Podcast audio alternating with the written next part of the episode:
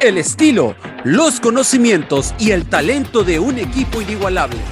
Desde los estudios de Radio Gol La Campeona, esto es La Hora del Taco.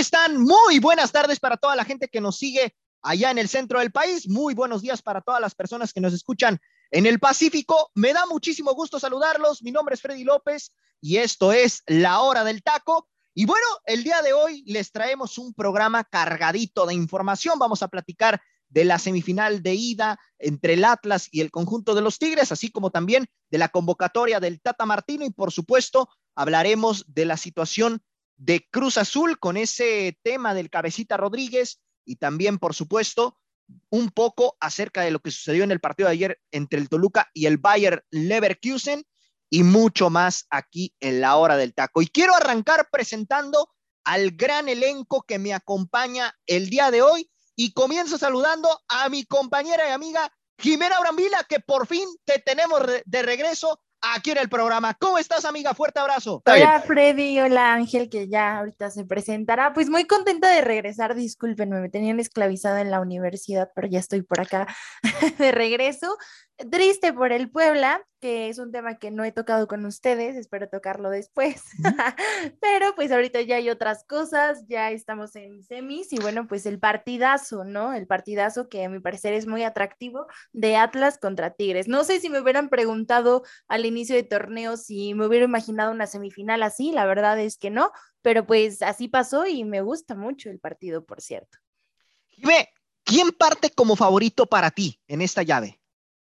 En esta llave, yo creo que los Tigres, yo creo que los Tigres, digo, obviamente hay que darle mérito al campeón, que es el Atlas, pero eh, también lo que ha venido haciendo Miguel Herrera con el equipo y la plantilla, ¿no? Que pues era, era como una expectativa, ¿no? Desde el inicio del torneo que va a ser Miguel Herrera, pero bueno, tiene buenos jugadores. Entonces creo que Tigres tiene, pues en general, la llave. Para el partido de mañana creo que Atlas en su casa, pero para pasar a la siguiente ronda yo creo que Tigres. No sé si eh, opinan igual que yo o están en desacuerdo. Bueno, pues vamos a ver ahorita qué opina mi estimado Angelito, hermano. Te saludo con mucho gusto. ¿Cómo estás? Fuerte abrazo. Y para ti, hermano, te quiero preguntar, ¿quién es el obligado en esta llave? ¿Qué tal, Freddy? Un saludo para ti, igual para Jimena, que por fin está con nosotros después de haberse perdido varios días ahí en la Feria de Puebla, pero me imagino que la pasó muy bien, independientemente de, que pues ahí la tuvieron, este, eh, pues ahí cubriendo todo lo que pasaba por allá, pero es un gustazo tenerla de nuevo. Eh, con respecto al partido que me acabas de preguntar, Atlas contra Tigres, para mí el más obligado debería ser el campeón, ¿eh? No por algo es el campeón, no por algo están esas instancias eh, no creo que sea arte de la casualidad que Atlas se encuentre en una semifinal de fútbol mexicano y que esté a nada de llegar a una final contra sí, unos Tigres que por, por cuestión económica son los que pues son presionados, sobre todo por su gente en Monterrey, que buscan que de alguna forma eh, pase a la gran final. Sobre todo Miguel Herrera un poco más sensato y pues más elocuente en qué sentido, en el que sabe que el torneo pasado estuvo a nada de llegar a una final, pero que lo elimina la posición en la tabla, ¿no? Curiosamente, en esta, en esta llave para pasar a la semifinal, lo logra de esta forma y no descarta que de alguna manera pueda pasar otra vez así. Entonces, pero para mí el más obligado debería ser el equipo campeón, porque él ha demostrado, porque lo ha venido haciendo bien, aunque el problema ahí son las bajas, ¿eh? Tiene la baja de Jeremy Márquez, un jugador titular indiscutible y sobre todo que hizo un buen partido en el, en el clásico de Jalisco, en tanto en la ida como en la vuelta. La verdad es que este jovencito ha demostrado mucho y pues también por ahí se rumora, ¿no? De una posible ausencia de Aníbal Chalá por una este, lesión muscular. Todavía está en duda. Aún veremos si puede ser titulado. Bueno, si puede ser puesto como titular, pero pues hay que esperar, ¿no? Pero yo te lo comento. Para mí debería pasar el Atlas. Es mi favorito, es mi candidato. Eh, obviamente para levantar el título es el Pachuca, pero para llegar a la final sería el Atlas, ¿eh? Ok. Eh, Jime, Tigres, o más bien Miguel Herrera, estuvo trabajando con, con esta posible alineación que se filtró el día de ayer, ¿no?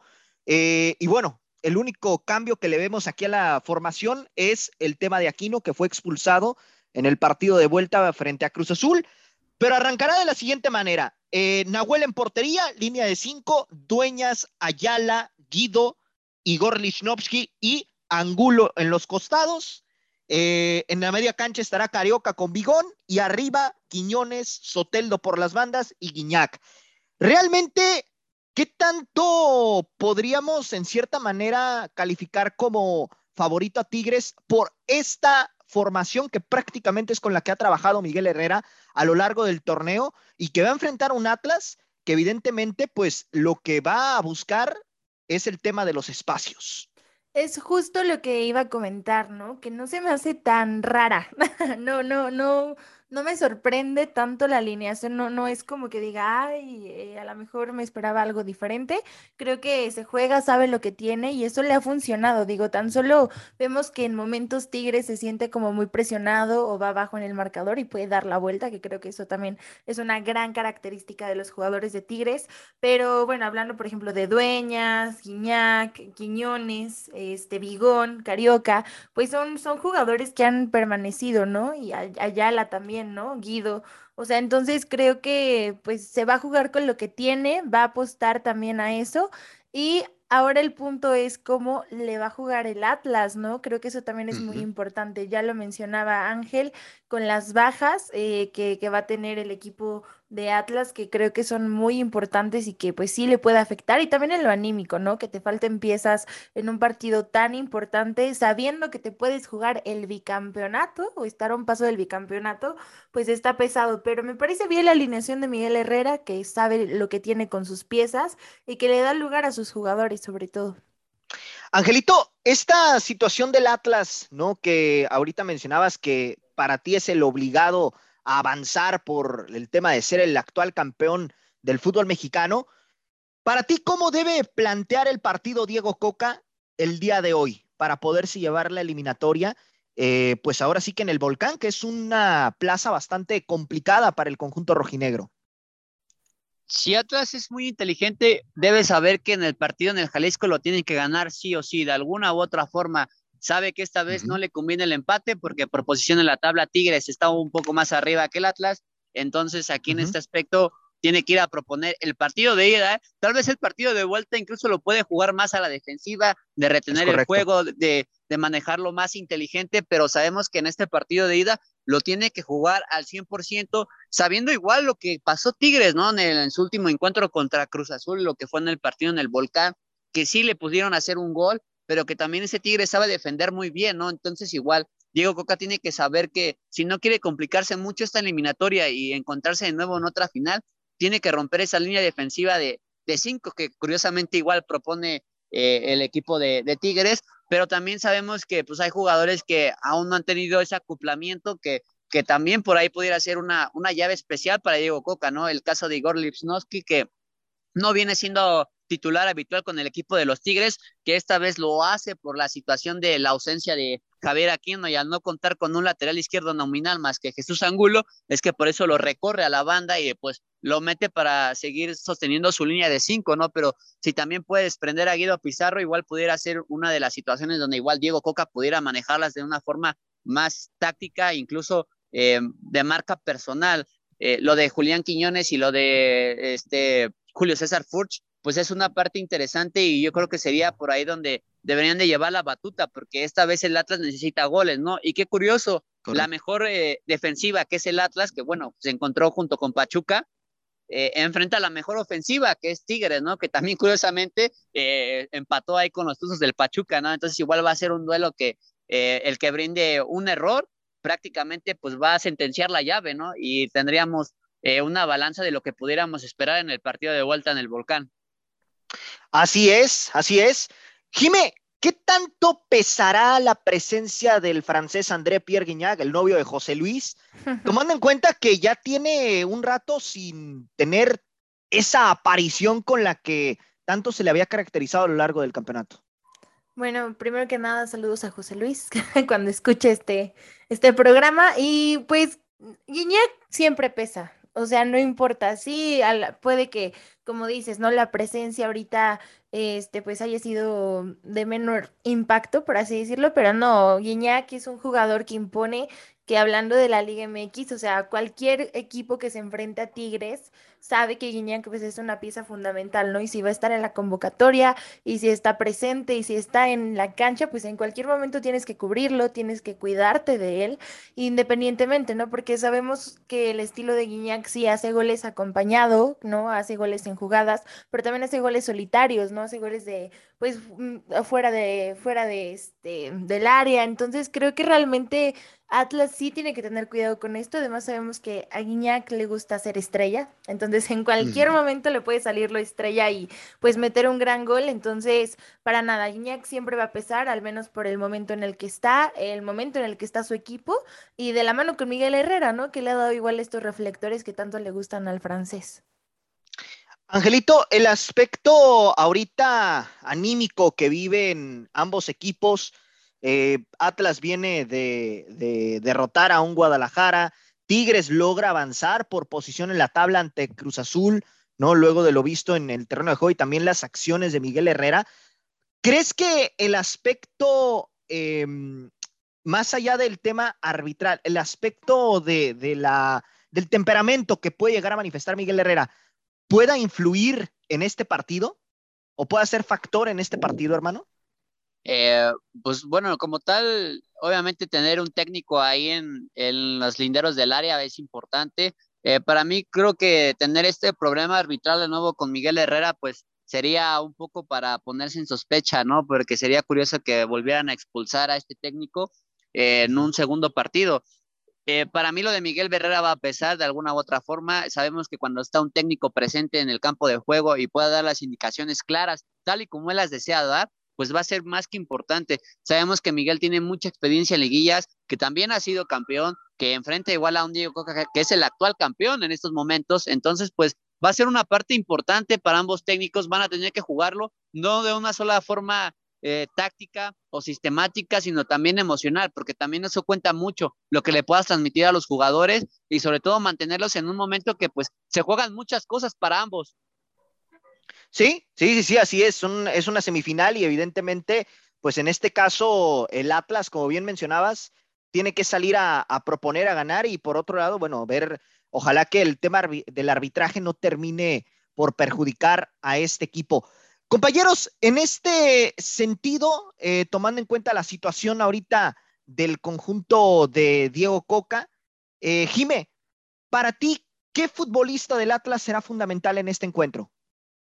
Híjole, bueno, pues creo que ahorita todos tienen que estar como súper concentrados porque tampoco te puedes dejar con un tigre, pero creo que eh, primero que nada, empezando por la portería, creo que es vital, creo que ha sido vital, creo que hablando de eso, pues ha ayudado bastante al conjunto del Atlas, entonces tienen que mantener tienen que mantenerse firmes con eso, entonces bueno, pues ahí el portero sabrá hacerlo bastante bien. De ahí, bueno, pues hablando de las bajas, ¿no? Que ya pues son inevitables, que ya pasaron, pero pues creo que mm, tanto Rocha como pues Maroni también podrían ayudar, ahí tendremos que ver la participación de Quiñones y pues creo que ellos pueden pues dar mucho para el equipo rojinegro.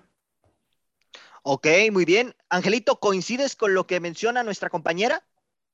Claro, eh, de hecho le, le, quería dar el punto a su favor, eh. la verdad es que qué, visión le dio Jimena a este análisis en cuestión de que qué, qué curioso, ¿no? Los dos mejores porteros de ambos equipos van a ser figuras y van a ser figuras que pesen en el partido, ¿no? Independientemente va a haber uno que se equivoque o que a lo mejor uno no va a poder hacer nada, ¿no? Pero sabemos que van a influir dentro del partido y también con los delanteros, ¿no? En este caso con André Pierre Gignac y con los de Julián Quiñones, ¿no? O sea, digamos que entre portero y delantero de ambos equipos serían las figuras que podrían darle una cierta balanza y podrían llevar este partido a, algo más emocionante. Entonces estas figuras pues van a tener un cierto peso y sobre todo que cargan con la responsabilidad de si quieren llegar a una final, pues los menos errores que puedan cometer y los mejores aciertos que puedan tener en un partido va a ser algo, algo benéfico para alguno de estos dos.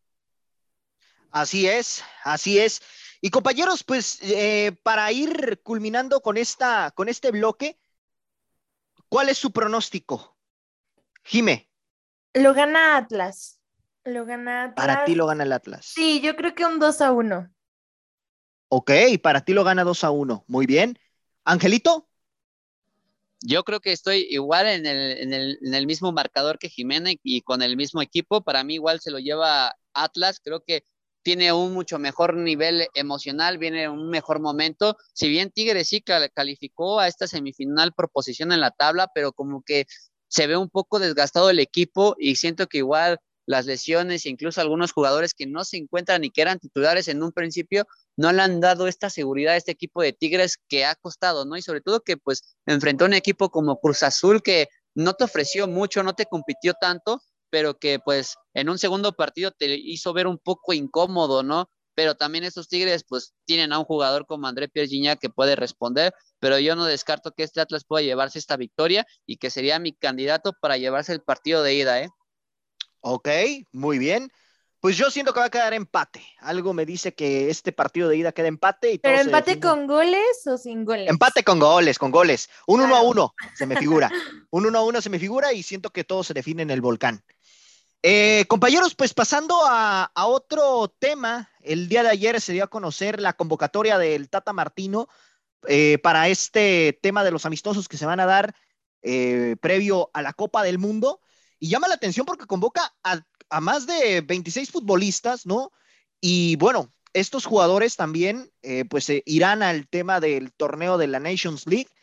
Y pues yo te quiero preguntar a ti, Jime, me quedo contigo en esta, en esta pregunta.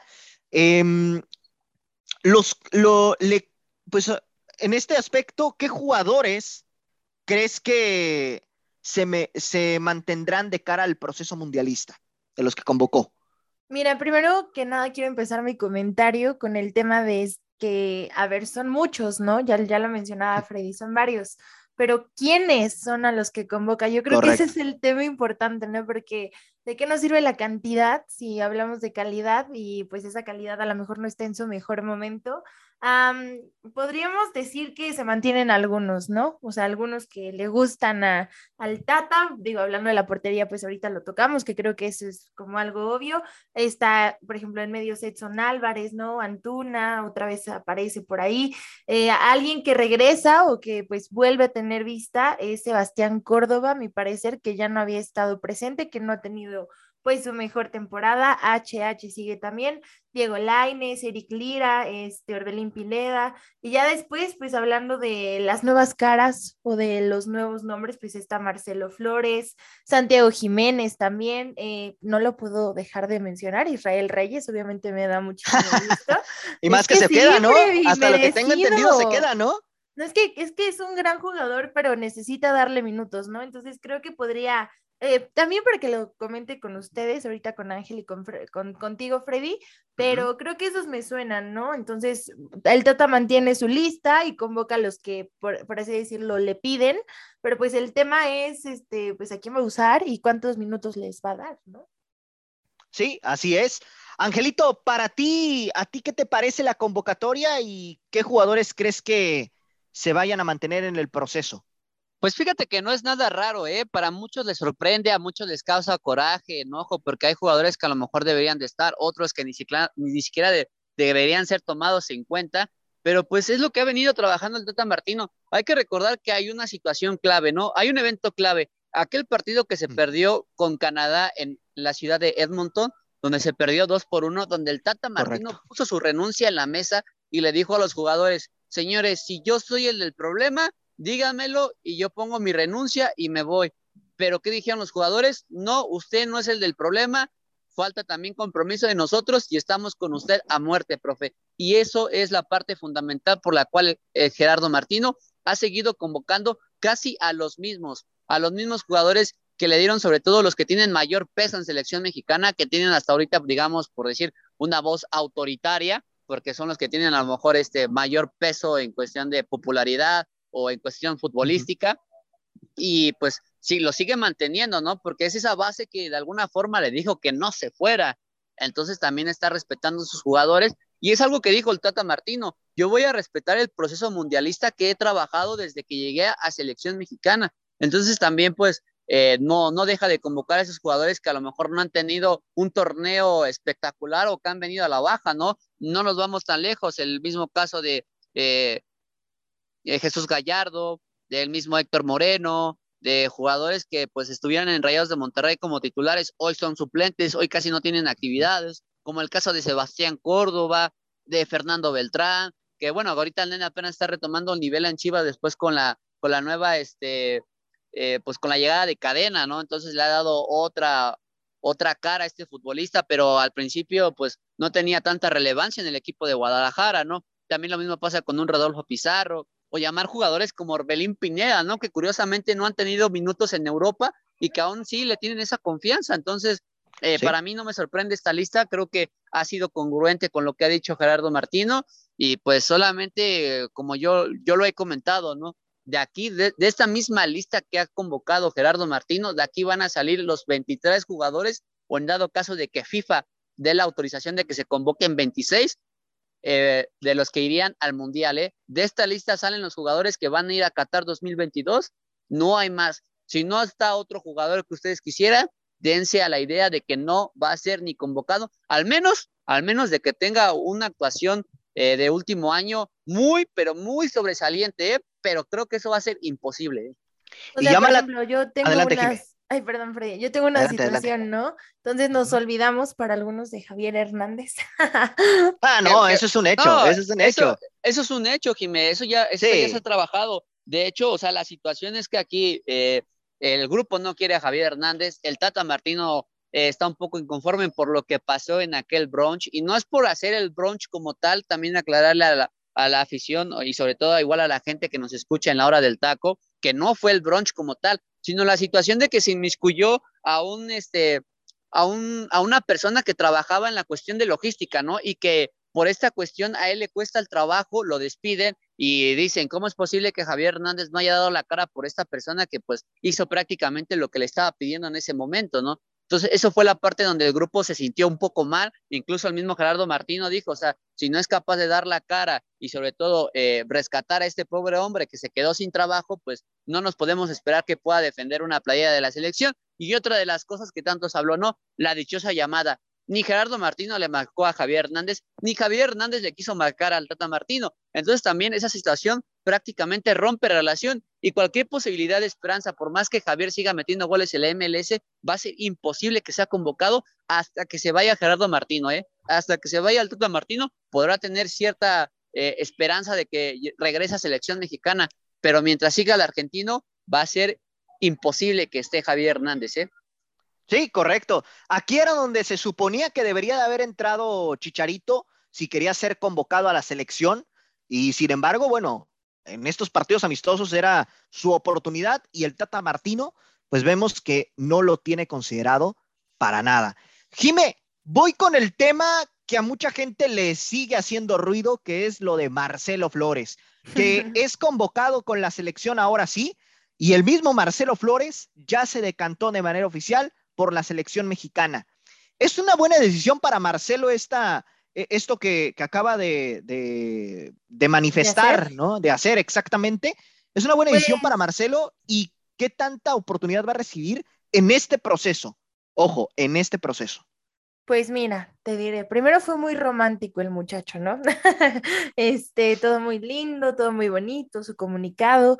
Yo creo que, que sí tuvo que haber platicado algo y para no desperdiciar la oportunidad que tenía, ¿sabes? O sea, yo creo que si se, se pues inclinó por la selección mexicana fue porque, no digo que algo le prometieron, pero pues sí vio como algún interés por parte del Tata para que le diera participación, para que le diera minutos, o sea, vio por su futuro, porque pues muchas, muchas personas empezaron, ¿no? Con el que no es que iba a tener más, este, más oportunidad con, con Canadá, con no sé qué, que, que, por el país, pero pues bueno, si al final Marcelo vio esta oportunidad, yo creo que sí fue porque lo pactó o lo habló o, o pues mínimo pidió minutos, ¿no? Que creo que es lo mínimo que le podrían dar, ¿no? La convocatoria y los minutos, eh, teniendo esta situación.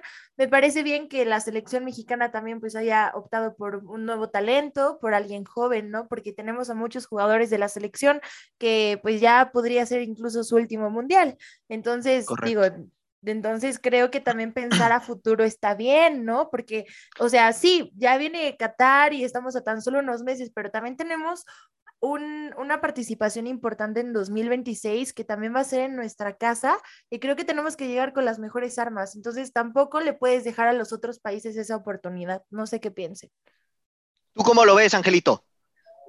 La decisión de Marcelo Flores creo que lo hace por el convencimiento y espero que lo haya hecho así porque pues ya lo había dicho Tata Martino, ¿no? Esa selección mexicana no se va a prestar para ningún juego y que el jugador que quiera estar aquí es porque en verdad está convencido y porque en verdad quiere defender esta playera mexicana. Porque es cierto, ¿eh? La selección mexicana no tiene que ofrecerle nada a ningún jugador, ¿eh? El mismo jugador debe estar convencido de querer representar estos colores y de demostrar lo que, lo que quiere hacer en un evento tan grande como un mundial. Ya lo había comentado Jimena, ¿no? La situación de que también estaba ahí inmiscuido Canadá, pero sobre todo porque Canadá le ofrecía cosas más, más grandes, ¿no? Algo que indulzaba el oído, ¿no? Imagínate ofrecerle un mundial automáticamente en Qatar 2022. Yo creo que no cualquier este, técnico o selección eh, pueden hacer eso con un jugador de, de, esta magnitud, ¿no? Y sobre todo siendo un joven que todavía no debuta en primera división, que sí lo ha estado haciendo bien en las inferiores del Arsenal, pero que tampoco ha sido alguien que, que esté en el, eh, ahora sí que en la mira de todo mundo, ¿no? O sea, sí lo conocemos porque pues es mexicano, pero yo creo que otro país pues apenas y sabe de Marcelo Flores, ¿no? Y también pues ya lo comenta igual muy bien Jimena, ¿no? También este, este va a ser más que nada una pieza futuro para el Mundial 2026, sabiendo que la selección mexicana va a tener una un proceso mucho más digerido, mucho más sencillo, más fácil. ¿Por qué? Porque no vamos a tener que meternos en el dichoso octagonal para sufrir una eliminatoria y ver si calificamos al Mundial, por el simple hecho por ser anfitriones, tenemos ese pase directo. Entonces la selección mexicana va a tener un proceso largo de cuatro años para trabajar una selección futura y sobre todo para poder representarla aquí en su país, porque ese es el objetivo, ¿no? Dar un buen papel aquí eh, en lo que nos corresponde como sede de este Mundial. Así es. Y Jimé, a ver, ahorita me vino algo a la mente eh, con respecto a esta situación de Marcelo Flores. Eh, pues bueno, ya es, ya es un hecho que mm, jugará para la selección mexicana, pero ¿qué tanto crees que haya influido el tema familiar para que se haya decantado por la selección mexicana? ¿Y a qué me refiero? Que sus hermanas ahorita están jugando para la selección mexicana y él en cierta manera y toda su familia pues están decantando por México. ¿Crees que eso haya impactado de manera directa?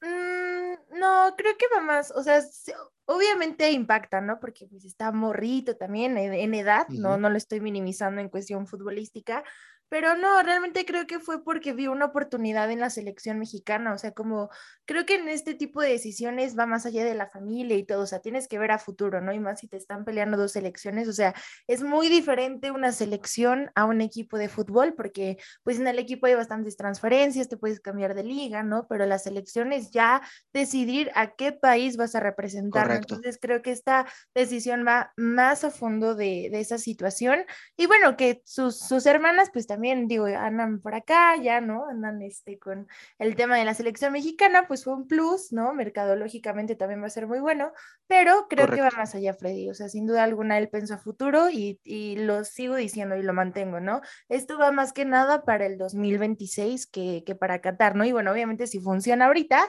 y da buenos, buena actuación, pues se usa, ¿no? Pero creo que también es a futuro. Angelito, de los delanteros que se convocaron, el caso de Jesús el Tecatito Corona, el caso del mismo Marcelo Flores, el caso de Santi Jiménez, Raúl Jiménez, eh, Henry Martin y Alexis Vega, ¿qué tanto crees que tenga oportunidad por ahí el caso del Chaquito, el caso de Henry, ¿no? De estos delanteros, ¿quién crees que se termine quedando? Aparte de Raúl Jiménez, que ya sabemos que es el, el titular, y llama la atención que bueno, en esta convocatoria, pues eh, prácticamente no convoca al Chucky, por ejemplo, que hasta donde tengo entendido, me parece que sigue en, ese, en esa recuperación, ¿no? Así es, así es, Freddy. Eh, todavía sigue recuperándose el Chucky Lozano, por lo que también no prefieren arriesgarlo, sabiendo que también son partidos de preparación y aparte que van a ser este, también unos moleros, ¿no? Como es la Nations League, que es un compromiso que de ley tiene que afrontar la selección mexicana con este con estos contratos que ofrece hoy la CONCACAF eh, en cuestión de delanteros, nos estamos olvidando de alguien, ¿eh? Que no fue convocado por lesión también, ¿eh? Pero que siento que al final él también se va a estar colando en Qatar 2022. Ya sé quién dices. así es, Freddy.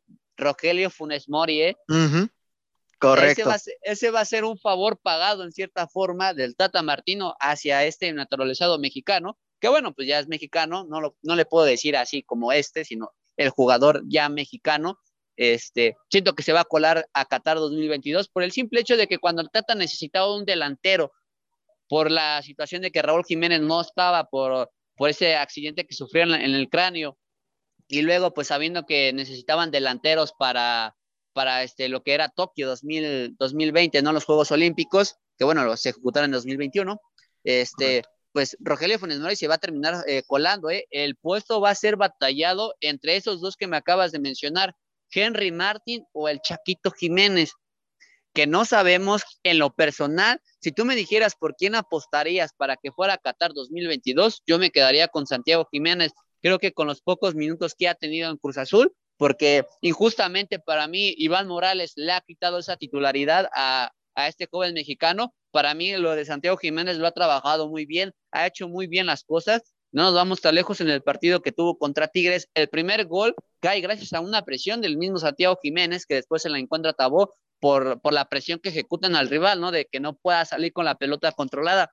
Pero, o sea, también para mí es un delantero muy completo que, que había venido haciendo goles, que a lo mejor como cualquiera se encuentra con esta racha negativa, pero lo de Henry Martin, pues sí, me queda un poquito a deber porque ha tenido muchas oportunidades, mentalmente no se ha visto que esté con el equipo de las Águilas del la América, entonces yo lo veo imposible que pueda estar con selección mexicana, ¿no? Y pues yo creo que por ahí pudiera pasar, aunque pues al final el Tata Martino luego que creo acaba decidiendo lo que pues a lo mejor uno no esperaría, ¿no? Ah, yo creo que se decantaría más por la experiencia que por la misma juventud, pero bueno, veremos que también puede hacer las cosas Santiago Jiménez, que pues si hace méritos, porque él sí tiene la oportunidad de ir a Qatar porque ya ha sido convocado, si hace algunos méritos con su equipo de Cruz Azul y empieza a resurgir, le pudiera comer el mandado a este mismo eh, eh, Henry Martin. Sí, así es, así es. Pero bueno, vamos a ver qué es lo que termina sucediendo en este sentido. Y bueno, compañeros, pues vamos a ir ahora al momento musical de la hora del volver. Vamos a platicar de algunas noticias que ya se están filtrando en torno a los, el eh, tema del fútbol de estufa y por ahí también que la Liga MX pues podría ser eh, transmitida en el extranjero, pero bueno, todo esto ya lo platicaremos al regreso del corte. Regresamos, esto es La Hora del Taco. Este es el momento musical de La Hora del Taco.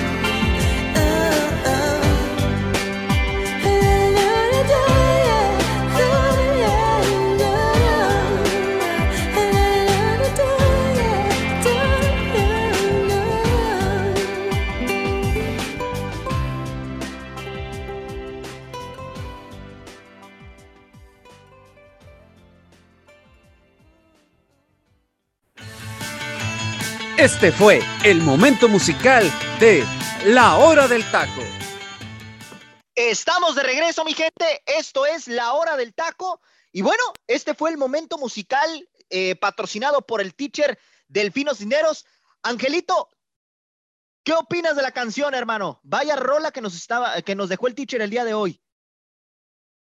Así es, así es, Freddy. Tremenda rola la que nos acaba de dejar el teacher Delfino con este grupo eh, británico más bien australiano, perdón, australiano, que es este Savage Garden, con Truly, Medley, Deeply, que prácticamente podríamos decir verdaderamente, desesperadamente, increíblemente, ¿no? Eh, esta canción interpretada por este dúo británico que alcanzó la lista de popularidad en Estados Unidos, Canadá y en su natal Australia, eh, tuvieron grandes repercusiones. Prácticamente esta canción me hizo sentir como si tuviera mis 15 primaveras, porque bueno, eh, cuántas, cuántas este, fiestas de 15 años no hemos asistido y han puesto esta como introducción ¿no? de Romanticona, Sí, exactamente. no, no le voy a quitar, ¿no? Sobre todo cuando empieza, ¿no? Yo quisiera hacer tu fantasía y todo ese tipo de declaraciones románticas que hasta uno le enchinan la piel, pues dice, ah, carajo, ¿no? Pero tremenda canción, la verdad es que el Teacher Delfino siempre se luce dejándonos ese tipo de canciones, ¿eh? La verdad, muy, muy, muy buena. Incluso para mí, yo creo que la más popular un poquito haciendo como referencia a los Bastric Boy, ¿no? Con ese tipo de baladas suaves, romanticonas, con, con una voz este, más clara, más tenue y tratando de acompañarse con el ritmo de la instrumentalización, que también la grabación tiene que influir mucho, es por algo que nos hace sentir así con la piel chinita, ¿eh? Así es. Jime, ¿tú qué opinas de esta canción? Tú que eres sumamente romántica. Lo dice porque sabe que no es cierto. Mira, yo que no soy romántica, no le hagan caso a Freddy. Mm. Este, me gusta, está muy linda. La verdad es que Si supieran, mi gente, si supieran. Cállate, Freddy. este, es muy, está muy bonita.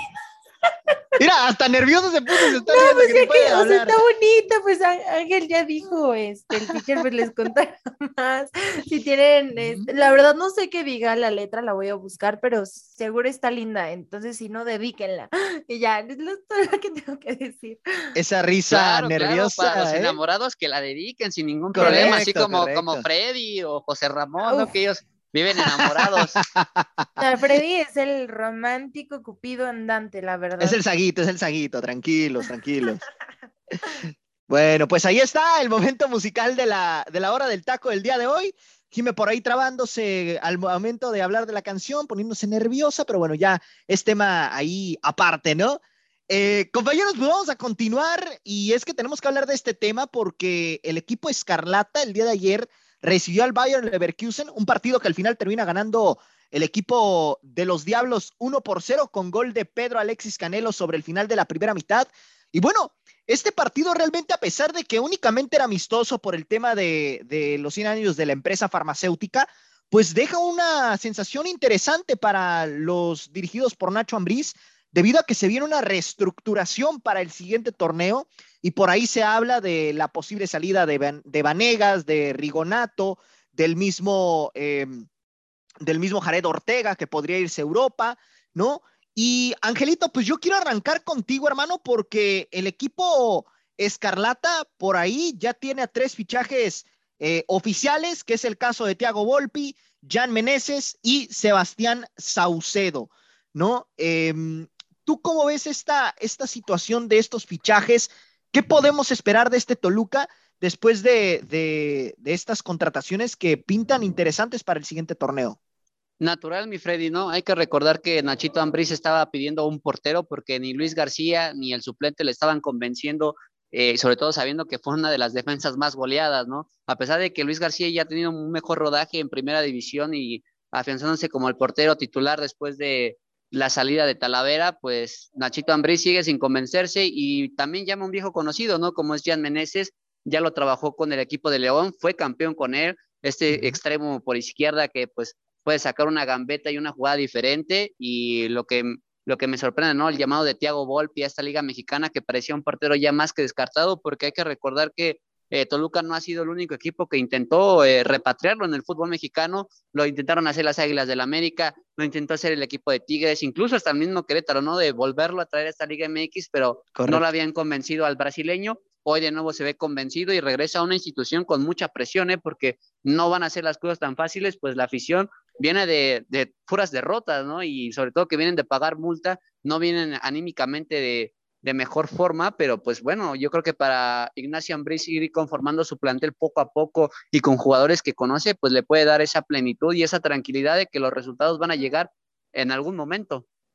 Así es, así es. Jime, ¿qué tanto impacta en el estado anímico de, para Nacho Ambriz el haber obtenido esta victoria frente al cuadro alemán, a pesar de que es amistoso, ¿no? Pero a final de cuentas una victoria al fin y al cabo. Ay, Freddy, pues, pues yo creo que le dio gusto, ¿no? O sea, yo creo que sí le da gusto, pero no creo que vaya más allá. Yo creo que Híjole, la, llegada de Nacho a, Toluca era con mucha expectativa, ¿no? Todo el mundo creía que pues ahorita iba a estar en el tema de liguilla, que es algo que también le ha costado a Toluca con el tema del repechaje en los últimos torneos. Pagaron multa, Jime, también aparte. Sí, exactamente. Entonces creo que sí les da como ilusión este, esta victoria, pero pues nada más, ¿no? O sea, es como pues ya acabaron la temporada, y están pensando en el próximo torneo. Y es que la verdad la afición de Toluca y, mucha gente sí está molesta con lo que han hecho con Toluca porque pues creen que no han traído a los jugadores indicados, creen que han fallado mucho, ¿no? O sea, los refuerzos de repente no son tan atractivos, han tenido uno que otro acierto, pero realmente pues eh, Toluca es un equipo importante de México que pues creo que tendría que estar peleando, ¿no? Este, pues puestos de, de repechaje. Digo, ahora vemos a un San Luis, por ejemplo, ¿no? Eh, por ahí a otros equipos que pues yo creo que realmente si nos ponemos a ver, creeríamos, ¿no? Que el Toluca podría estar ahí. Entonces creo que Nacho sí está enfocado en no perder su puesto. Recordemos que muchas personas estaban pidiendo su cabeza, otras no, porque yo creo que esto también tiene que ver con directiva, pero ya enfocado en el próximo torneo. Así es, efectivamente. Y bueno, vamos a ver qué termina por suceder con este conjunto Escarlata que pinta que va a, traer, va a tener un torneo interesante con estos fichajes. Pasando a otro tema, y me voy a ir contigo, Angelito, porque está circulando en las redes sociales que el cabecita Rodríguez podría regresar a la Liga MX y todo apunta que será con Rayados de Monterrey. Sin embargo, por ahí la situación con Cruz Azul está interesante porque el equipo en donde milita actualmente allá en Arabia, pues no le ha terminado de, pagar el total de la ficha del jugador uruguayo. Y bueno, esto podría en cierta manera eh, pues facilitar el tema de Monterrey. al menos lo que se está circulando ahorita en redes. Así es, Freddy. Eh, el equipo del Al Nasser no ha pagado completamente a Cruz Azul lo que se pedía o estipulaba en el contrato por el Cabecita Rodríguez. Eh, Monterrey pone una mira, sobre todo porque el jugador uruguayo eh, ha sido relegado de la selección uruguaya, curiosamente por Diego Alonso. No lo ha tomado en cuenta después de que llegó a este equipo de Arabia Saudita y él busca meterse al Mundial de alguna u otra forma y cree que con la Liga Mexicana puede volver a retomar el nivel y ser considerado por sus compatriotas. Eh, ahí también hay una cuestión, ¿no? Cruz Azul está interesado en un lateral izquierdo porque lo de Aldrete parece que no va eh, a renovar, o más de no lo va a renovar la directiva. Lo de Mayorga no piensan hacer efectivo eh, la compra del préstamo que será hasta diciembre. Y pues por ahí hay alguien interesado que es Jesús Gallardo, un viejo conocido, y que por cuestión de que Rayados está interesado por cabecita, pues le van a dejar eh, cierto dinero a Cruz Azul más Gallardo para que se lleven a Cabecita Rodríguez. Interesante. Jime, ¿tú cómo ves esta situación? El tema de Cabecita a Rayados, la situación de Gallardo a Cruz Azul. Por ahí está el rumor, ¿no? De que si no continúa Juan Reynoso, también lo de Otero, que podría salir al equipo de Rayados a petición de Bucetich. ¿Cómo ves esta situación en ese sentido? Estaba hablando con el micrófono apagado, pero este, primero que nada, eh, me doy cuenta, ¿no? Que Rayados y Cruz Azul no es el primer trato que hacen, ya lo han venido haciendo, recordamos el torneo pasado, algunas transferencias que hubieron, ¿no? Entonces, bueno, pues ahí se están ayudando, se están haciendo amigos, ¿no? Este, para las transferencias. Eh, el tema aquí es que Cruz Azul nuevamente se ven problemas de directiva. Antes del campeonato, no sé si se acuerdan, yo creo que sí, traían uno de problemas que, bueno, o sea, de verdad era horrible, nadie sabía qué iba a pasar con Cruz Azul, llega eh, justamente eh, pues este campeonato del Cruz Azul, tranquiliza las cosas, ven un poco de estabilidad con Juan Reynoso, pero nuevamente vuelven los problemas a Cruz Azul, ¿no? Y, esto va más allá de solo transferencias y jugadores, también tiene que ver con directiva, con quién se va a quedar en el puesto, entonces eh, me parece que que sí Cruz Azul tiene que ser muy inteligente porque, bueno, ya obtuvieron el campeonato, ¿no? Pero ahora, ¿qué va a pasar? No dejes que pasen otros veintitantos años para obtener el título y ahora pues tienen que ser inteligentes, ¿no? Creo que esta temporada, por ejemplo, se reforzó muy bien Cruz Azul, pero pues ni así, este, pues ni así, ni así fue suficiente, ¿no? O sea, los quedaron eliminados, hubo bastantes problemas. Entonces, creo que Cruz Azul tendrá que ver también por, por pues, qué va a hacer, a quienes deja libres, quienes trae y, ser más inteligentes, ¿no? Porque a veces no solo traer buenos fichajes sirve para que pues un equipo sea campeón, ¿no? O llegue a instancias Correcto. Correcto. Y aquí la pregunta también es el tema de la continuidad de Juan Reynoso, que todo apunta a que el técnico peruano no continuaría en Cruz Azul. Sin embargo, una situación que empieza a pesar en la institución es el tema de la cláusula que le tendrían que pagar arriba de un millón de dólares, que también no es poca cosa en ese sentido. Pero bueno, vamos a ver qué termina sucediendo con el equipo cementero. Y pasando ya con las últimas noticias que pues empiezan a circular ahorita, el tema de esta empresa em, extranjera, ¿no? Que quiere invertir en la Liga MX más de 1.400 millones de dólares para tratar de, ayudar. A, popularizar más el fútbol mexicano a nivel internacional. Y bueno, eh, pues esto se, se podría llevar a cabo si la Asamblea de Dueños se ponen de acuerdo con el tema de los derechos televisivos, ya que recordemos que en México no hay una sola televisora que se encargue de transmitir los partidos de la Liga MX. Angelito, ¿tú cómo ves esta situación, hermano? ¿Crees que se llegue a dar o de plano eh, lo ves complicado por el tema de los intereses que hay de por medio en torno a, estos, a este tipo de situaciones? Mira, tan, solo hay que aclarar, la empresa que está interesada en los servicios es Forma Manage Global, en la que está para invertir en los derechos de la Liga MX, sobre todo como lo comentas, para que tenga esa difusión que tanto se espera, ¿no? Como en países como España, como en Francia, que se pueda ver la Liga Mexicana, que era algo que comentaban muchos técnicos mexicanos que trabajaban allá. Eh, para mí va a ser la complejidad de ponerse de acuerdo con los dueños y con los federativos, ¿no? Pero sobre todo con los dueños y los que están pagando los derechos de televisión como empresas como Televisa, Fox, ¿qué tan de acuerdo van a estar para pues ponerse de acuerdo con esta empresa que al final los pagos no van a ser tan equitativos. Sí, correcto. Correcto, y aquí, aquí la situación va a ser el tema de que pues se puedan poner de acuerdo en la asamblea de dueños, que es una cosa sumamente complicada. Y Jime, nosotros, nosotros que más que nada sabemos cómo se maneja nuestro fútbol mexicano y en ese sentido, bueno, ¿tú cómo ves esta situación? ¿Realmente beneficiará al fútbol mexicano y crees que se pueda llevar a cabo? Tomando en cuenta que esta empresa solamente está pidiendo el 20%. Ay, es que es un conflicto de intereses, Freddy, totalmente. O sea, aquí, aquí yo creo que va la cuestión económica, ¿no? ¿Quién da más, quién da menos, quién se deja? Eh, quién recibe más y quién recibe menos, es que, Es que sí, es que es justamente eso, ¿no? Sabemos que se ve, por ejemplo, no sé, ahorita que, eh, que, que, ha pasado mucho, que ahora todos los partidos de fútbol los pasan por diferentes plataformas, ¿no?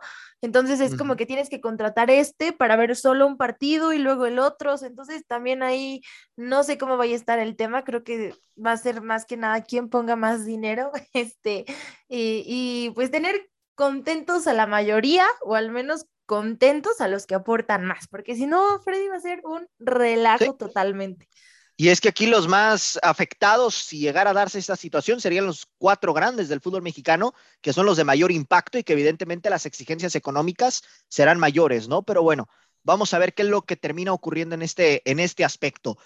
Y ya para ir cerrando el programa, compañeros, eh, hay que comentar esta situación de Querétaro que está nuevamente rondando en, en voz. Y en no solamente ellos, Freddy, ¿eh? también hay que meter. Adelante, Angelito. Bueno, parece que ahí tuvimos. No, una... creo que su micro. Sí, sí, sí. Me parece que, que ahí tenía algún, eh, alguna dificultad, pero bueno, a ver si ahorita lo recuperamos. Eh, Jime, esta situación del Querétaro que Grupo Caliente está obligado a venderlo ya, o sea, este mes, muchos decían, ¿no? Oye, el equipo tiene un año, o más bien Grupo Caliente tiene un año para vender al equipo. Sin embargo, pues todo apunta que este mes tiene que quedar finiquitado y ya estamos prácticamente a finales de mayo, ¿no? O sea, nos queda aproximadamente semana y media para que mayo termine. Entonces, ¿cómo ves esta situación? Y también mencionar lo que se ha desatado en redes sociales con la cuestión de que no les han pagado dos quincenas tanto al equipo varonil como al femenil. Ay, Freddy, ¿sabes qué? Ese tipo de problemas me recuerda cuando va a desaparecer un equipo, ¿no? Mm. Que, que, tenemos varias. Este, Correcto. Pues varios ejemplos, ¿no? De algunos equipos que desaparecieron. Tú estás ahí, Jimé, en un, eh, precisamente en una ciudad donde desapareció un equipo. Sí, con Lobos, ¿no? Así empezaron, que, que sonaba que iba a desaparecer. Digo, obviamente lo de Querétaro es totalmente diferente, ¿no? Correcto. Es, otro tema, no, no lo puedo comparar directamente. Solo creo que, pues, que se cumpla, ¿no? O sea, creo que lo que pasó en Querétaro fue algo bastante grave que, que, ha, eh, que ha tenido mucha repercusión. O sea, tan solo, por ejemplo, te, te, puedo dar un ejemplo, ¿no? Que ahorita ya, por ejemplo, la, la porra que fue del Puebla, este, para el partido contra el América, pues tuvieron, como no había porras ni barras, pues tuvieron que estar regados este, por todo el estadio Azteca.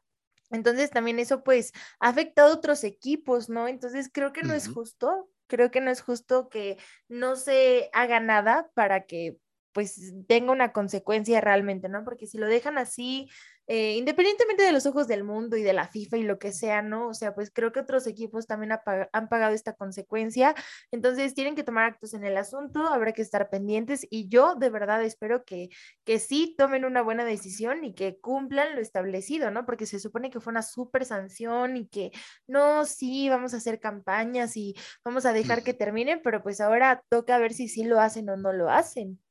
Correcto, y es que aquí el tema es la premura ya, o sea, es de venderlo en este mes a, todo lo que apunta, ¿no? Entonces, también ahí Grupo Caliente habrá que ver qué es lo que termina haciendo con las cartas de los futbolistas, porque hay que recordar que hace dos años atrás, Grupo Caliente era dueño de Querétaro y se adueñó de las cartas de algunos jugadores. Hernán Cristante ya puso su renuncia para poder iniciar un nuevo proyecto, pero bueno, ahorita la situación en Querétaro es incertidumbre. Y esto me lo han comentado personas que están allá en, en Querétaro, evidentemente, y que siguen de cerca al equipo, que la incertidumbre está a todo lo que da. Así que bueno, vamos a ver qué es lo que termina sucediendo. Pero bueno, compañeros, pues con esto culminamos el programa del día de hoy. A nombre de mis compañeros Ángel García, Jimena Brambila y un servidor, Freddy López, nos escuchamos, si Dios quiere, el día de mañana Y recuerden que el día de hoy hay partido de fútbol y el día de mañana les traeremos el análisis de este encuentro, por supuesto. Así que nos escuchamos el día de mañana. Ánimo, hasta la próxima. Por hoy, esto fue todo. Los invitamos a que nos acompañe mañana a través de Radio Gol La Campeona en su programa La Hora del Taco